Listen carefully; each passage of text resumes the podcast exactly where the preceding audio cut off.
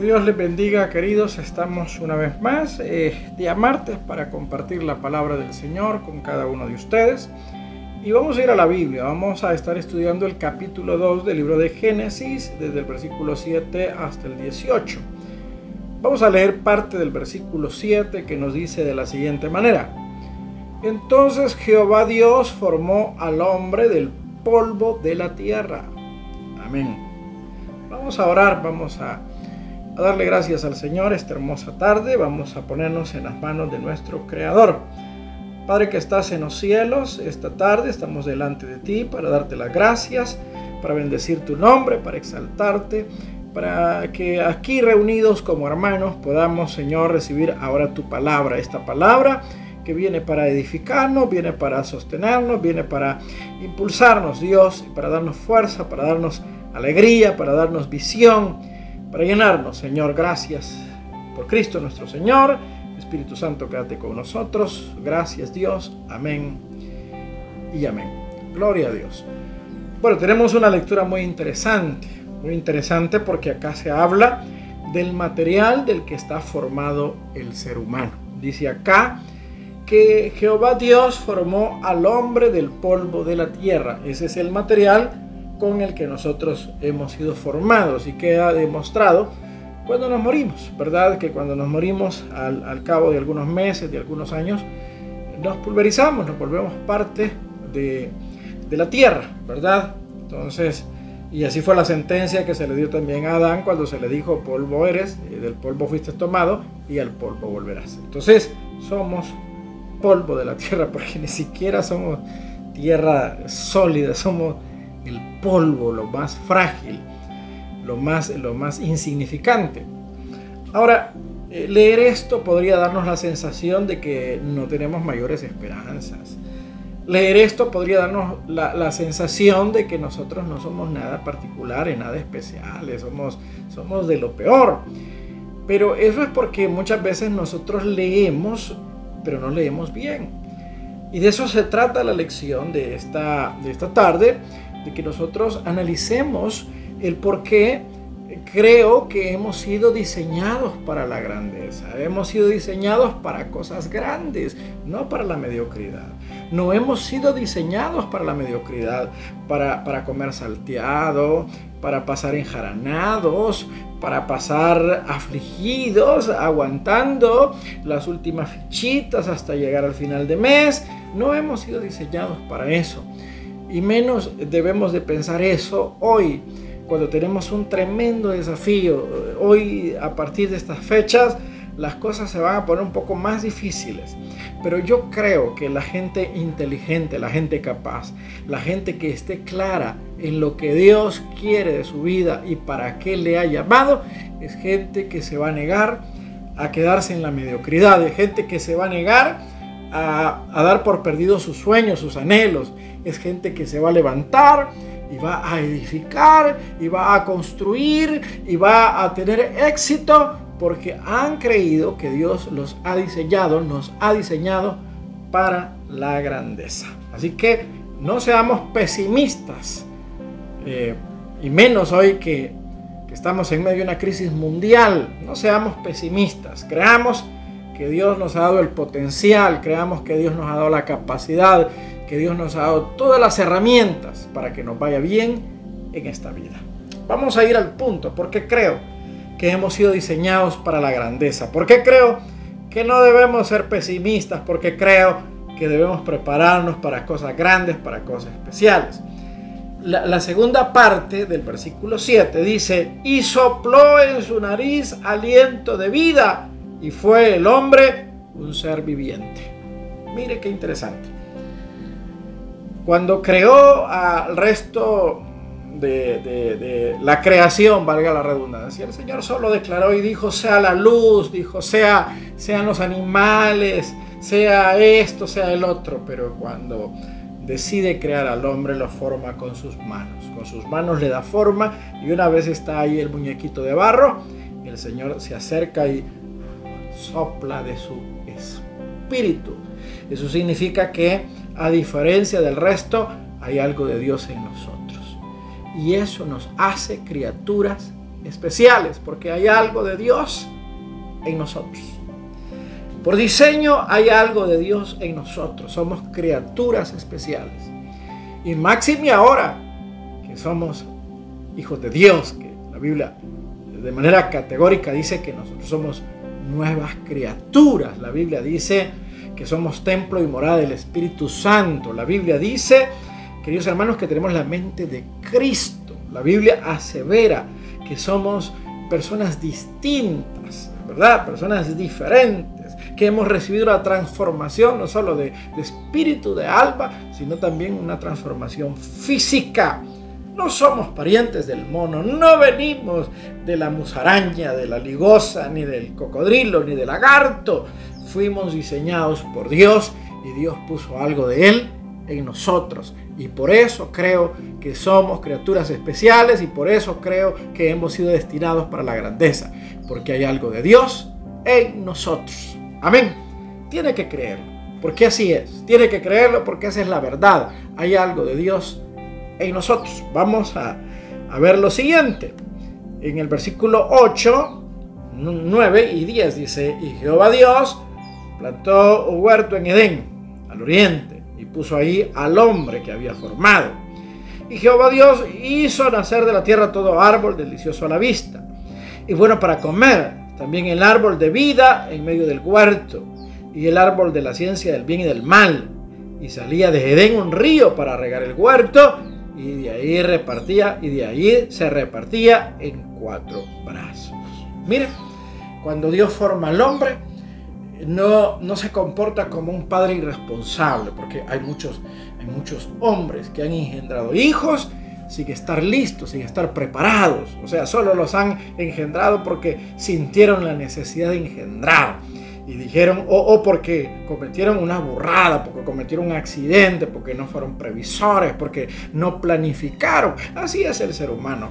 No obstante, aquí se nos habla de un Dios previsor, un Dios previsor. Hemos sido diseñados para la grandeza porque nuestro Dios proveyó los medios para sostener la vida, proveyó los medios para sustentar la vida.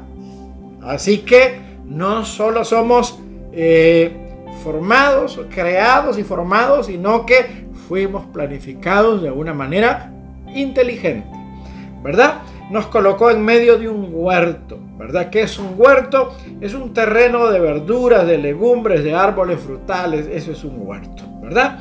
Y era un huerto muy fructífero y era un huerto que era bañado por unos ríos y nos colocó ahí en medio de ese huerto, ¿verdad? Que era bañado por ríos, o sea, ese huerto no solamente era fructífero, sino que tenía las condiciones para que ese huerto siguiera siendo fructífero, para que ese huerto siguiera siendo fructífero. Colocó dos ríos y, dice la Biblia también en el Salmo que el árbol que es plantado junto a corrientes de aguas, da su fruto a su tiempo. Entonces somos creados para la grandeza porque hay algo de Dios en nosotros y porque Dios proveyó para nuestro sostenimiento. Para nuestro sostenimiento. O sea, afuera están los medios, los recursos. Yo me sorprendo cómo hoy en cuarentena hay mucha gente que se está diversificando. Hay mucha gente que por alguna, algún motivo ya no puede dedicarse a lo que generalmente hacía, a lo que usualmente hacía pero han encontrado, mire, es interesante cómo es el ser humano de, inteligente. Por ejemplo, ahora con lo de la pandemia se ha, proliferado la venta de mascarillas, de lentes, de caretas, de guantes, de alcohol gel, de, desinfectantes. Oye, están saliendo compañías que van a desinfectar, a sanitizar eh, los lugares y, están haciendo negocios con esto, ¿verdad? Y siempre lo he dicho, eh, a mí me, sorprende cada vez que hay una trabazón, algún eh, congestionamiento vehicular, cada vez que hay un congestionamiento vehicular, queridos, los hombres ocupan ese congestionamiento para ir a vender fruta, para ir a vender agua, para ir a vender, de todo venden ahí, de todo venden ahí. Entonces Dios nos ha dado inteligencia y nos ha provisto los medios aquí mismo, ¿verdad? Tenemos los medios para el sostenimiento de la vida. Por eso creo que hemos sido creados para la grandeza. Y no solamente eh, proveyó un, medio de sostenimiento, sino que dice el versículo 11 y 12. El nombre de, del eh, este era el que rodea toda la tierra de Ávila, donde hay oro. y el oro de aquella tierra es bueno, y allí también bedilio y ónice, ¿verdad? Que son todas estas piedras preciosas, ¿verdad? Nos dio recursos naturales como el agua que sirve para la generación de energía, nos ha dado oro para el sostenimiento de la vida material, recursos inmateriales, o sea, no solamente quiere que vayamos a coyol caído, coyol comido. No, Dios no quiere que nosotros vivamos escasos. No, no quiere que seamos escasos. Dios también quiere que sin, llegar a excesos tengamos una buena vida. Que de vez en cuando nos, tomemos un pollito, nos comemos un pollito asado, una carnita asada. Que de vez en cuando nos compramos una camisita bonita. Que de vez en cuando pues, eh, podamos tener acceso a un vehículo, a una motocicleta o aunque sea una bicicleta. No solamente él quiere sostener la vida, sino que también quiere que esa vida sea placentera.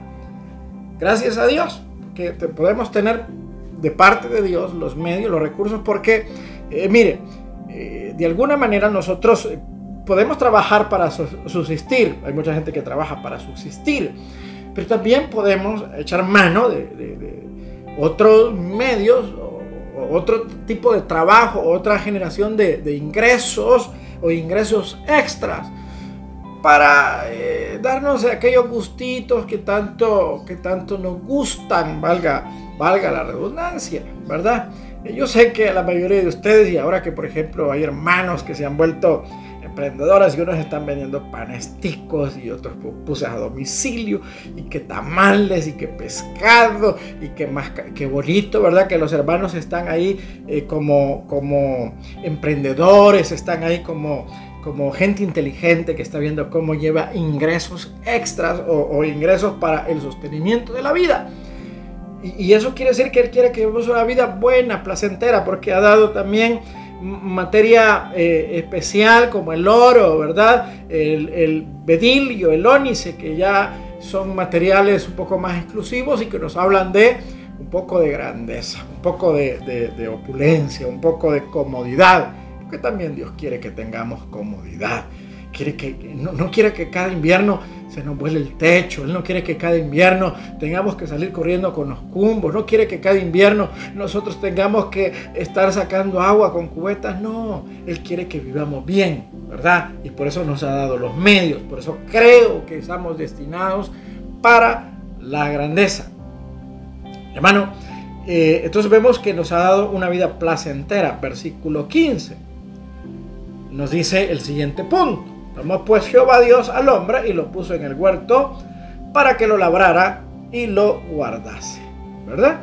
Eh, entonces tenemos acá que no solamente, eh, hermano querido, nos ha dado los medios, sino que nos ha dado una labor, una tarea. Nos ha dado la manera, o nos asignó una tarea, o nos asignó la tarea, o la responsabilidad de que ese sostenimiento eh, lo proveamos nosotros mismos. O sea que Dios no quiere niños haraganes, gente perezosa. No, Dios quiere que nosotros desarrollemos nuestro potencial. Nosotros tenemos un potencial y Dios quiere que desarrollemos ese potencial. A veces usted no se da cuenta que usted se encuentra en una zona de confort. Posiblemente usted esté en un trabajito donde ya gana el mínimo, le queda cerca de la casa, y, no tiene que esforzarse mayor cosa porque llega caminando y caminando pues se va en las mañanas, llega justo a la hora y, luego pues suena la chicharra y va de regreso para su casa y ahí está usted en su zona de confort, ¿verdad? Pero Dios no quiere que nosotros estemos en esa zona de confort y por eso a veces se nos quita eso que tenemos o se nos cierran esas puertas para que desarrollemos nuestro potencial. Tomó pues Jehová Dios al hombre y lo puso en el huerto de Edén para que lo labrara y lo guardase. O sea, Dios no, no, no, no, no se siente complacido con aquella gente que está, dame, dame, dame. Mire, yo creo que todos alguna vez hemos necesitado y todos alguna vez hemos pedido. Y, y yo creo que no está mal. El problema es que estar pidiendo o ser dependientes de otros se vuelva un hábito se vuelve un hábito, no es bueno. Entonces Dios no quiso que Adán estuviera pide, que pide, que pide, sino que Dios le asignó una tarea. Dios hizo que Adán se ganara lo que Adán iba a consumir.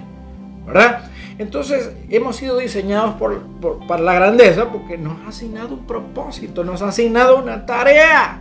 Dios quiere que nosotros seamos gente de acción, gente relevante, gente que, que se levante de las cenizas, que se levante de, de, su zona de comodidad y haga algo en pro de sí mismo, ¿verdad? Como dije, me sorprende mucha gente que con esto de la, de la pandemia ha tenido que diversificarse, ha tenido que reinventarse, ha tenido que hacer algo distinto. Hermanos que venden carne, que venden huevo, que venden pescado, que venden pasteles, que venden tortillas, que venden de todo. Y posiblemente ese no era su oficio original o su tarea original. Pero por diseño, Dios nos ha, dado esa inquietud, esa capacidad de no, de no quedarnos de brazos cruzados, sino hacer algo por nuestra vida. Así que nos asignó un propósito, una tarea en la vida. Por eso creo que vamos a salir de la crisis porque hemos sido destinados para la grandeza. Somos inquietos. Versículo 16 y 17. Y mandó Jehová a Dios al hombre diciendo, de todo árbol del huerto podrás comer, mas del árbol de la ciencia del bien y del mal no comerás, porque el día que del comieres, ciertamente morirás. Entonces no solamente Dios nos ha puesto algo de Él dentro de nosotros. No solamente ha, soplado su espíritu, no solamente nos ha asignado recursos, no solamente nos ha asignado tareas, sino que también nos ha dado instrucciones para la vida. Instrucciones para la vida. Mire qué feo es andar por un lugar donde uno no conoce. Qué feo es tener que ir a una ciudad, a un pueblo donde uno no sabe dónde quedan las cosas. Unas perdidas, unas vueltas. Hace Hace unas semanas yo anduve en Antiguo Coatlán buscando una, una fábrica, una empresa. Y estuve perdido, estuve dando vueltas y yo creo pasé como tres veces enfrente del mismo lugar porque nadie me daba las directrices correctas. Nadie, ni siquiera las personas del lugar. Y fue un golpe de gracia, un, un, chiripón diríamos acá, pero fue la misericordia de Dios la que cuando ya me había eh, vencido, eh, ya, ya me había derrotado, ya, ya estaba hastiado de andar dando vueltas, me voy a parar frente al local. Pero nada que ver de lo que me habían dicho. Nada que ver de lo que me habían dicho. Pero mire, qué, qué frustrante no tener coordenadas. Pero qué bendición es tener un manual, manual de vida, una brújula que nos muestre el camino, un GPS que nos diga dónde podemos ir y dónde no podemos ir. Qué bonito es tener un GPS Qué bonito es saber las instrucciones, llevar instrucciones para el camino. Por eso creo yo que estamos destinados para la grandeza, porque Dios nos ha dicho por dónde no ir y por dónde sí debemos ir. Dios nos ha marcado ya la ruta, nos ha marcado el rumbo por donde nosotros podemos transitar, queridos. Qué bendición que Dios nos ha dado ya la directriz, ya nos ha dado la, la orden por donde debemos de marchar. No vamos por la vida confundidos, vamos orientados. Por eso tenemos la palabra, por eso tenemos la Biblia, por eso hay que leerla. Usted no debe de dejar de leer las escrituras, no debe de dejar de, de eh, nutrirse. Por eso decía el salmista, lámpara es a mis pies tu palabra y lumbrera mi camino. Es decir, el salmista sabía que para tener éxito en la vida tenía las instrucciones de la palabra de Dios. Y por eso creo yo firmemente que hemos sido destinados para la grandeza, porque Dios nos ha dejado instrucciones para el camino, instrucciones claras para el camino, queridos hermanos. Y, número 5, el último punto, versículo 18 dice, y dijo Jehová Dios, no es bueno que el hombre esté solo, le haré ayuda idónea para él. Mire qué hermoso.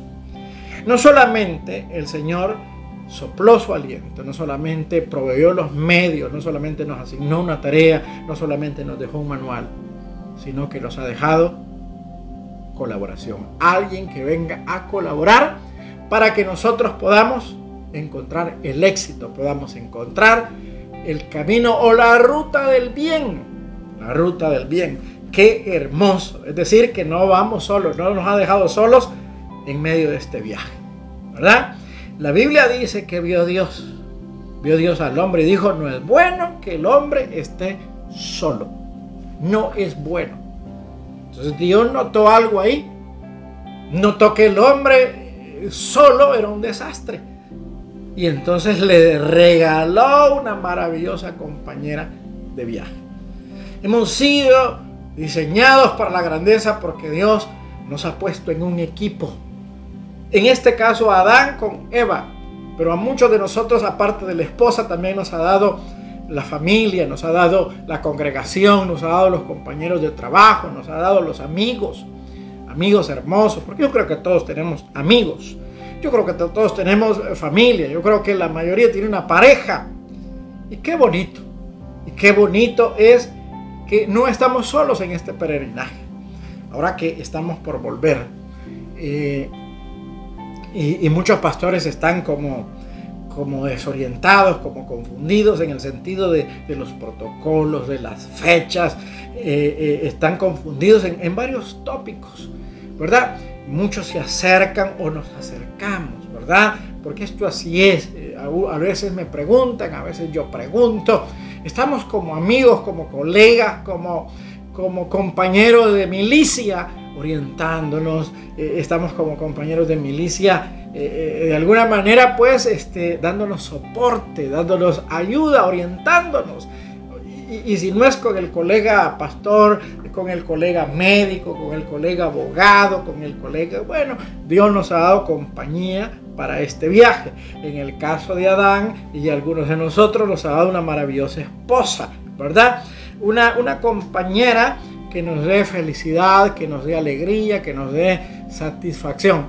Y también podemos incluir entre esa compañía, a, ya dije, los amigos, la congregación, donde recibimos consuelo, donde recibimos fortaleza, donde recibimos, querido hermano, el soporte. Miren, esta pandemia nosotros hemos tenido el privilegio como iglesia de poder asistir, de poder ayudar, de poder acompañar a algunas personas que están viviendo momentos difíciles. Y yo le decía, pues, por, ejemplo, a un hermano le decía, qué lindo es cuando uno en medio de la adversidad tiene una iglesia con la que puede contar. Qué bonito es tener compañía con la que puede contar. Así que, mis queridos, a pesar de que fuimos elaborados, formados, hechos del polvo de la tierra, Dios nos dio todos los elementos necesarios para que nosotros podamos descollar no hemos sido destinados para el fracaso, para la mediocridad o para el sufrimiento. Hemos sido destinados para la grandeza. Lo único que tenemos que hacer nosotros es mirar alrededor y darnos cuenta de todo lo maravilloso que Dios ha sido con cada uno de nosotros. Por ejemplo, el salmista veía a su alrededor y exclamaba en el Salmo 8, Oh Jehová, Señor nuestro, cuán glorioso es tu nombre en toda la tierra has puesto tu gloria sobre los cielos. De la boca de los niños y de los que maman fundaste la fortaleza a causa de tus enemigos, para hacer callar al enemigo y al vengativo. Cuando veo los cielos, obra de tus dedos, la luna y las estrellas que tú formaste, digo, ¿qué es el hombre para que tengas de él memoria y el Hijo del hombre para que lo visites? Le has hecho poco menor que los ángeles y le coronaste de gloria y de honra. Le hiciste señorear sobre las obras de tus manos. Todo lo pusiste debajo de sus pies. Ovejas, bueyes, todo ello. Y asimismo las bestias del campo, las aves de los cielos y los peces del mar. Todo cuanto pasa por los senderos del mar. Oh Jehová, Señor nuestro, cuán grande es tu nombre en toda la tierra. Dios ha sido más que bello, más que hermoso, al darnos lo necesario, todo lo que necesitamos para adquirir la grandeza en esta vida. Queridos, usted no ha sido destinado para el fracaso, sino para la grandeza. Que Dios me les bendiga. Ánimo, creámosle a Dios y nos vemos muy posiblemente con algunos de ustedes, muy posiblemente el 23, 23 de julio, jueves 23 de julio. Oremos para que esto sea una realidad. Que Dios me les bendiga a todos, hermanos. Oramos. Padre que estás en los cielos, te damos gracias en esta hermosa tarde te pedimos en el nombre de Cristo que infundas ánimo, aliento, que mis hermanos tengan una actitud positiva ante las adversidades, ante las situaciones difíciles, porque tú nos has dado todo lo necesario para la grandeza. Señor, gracias en el nombre de Jesús.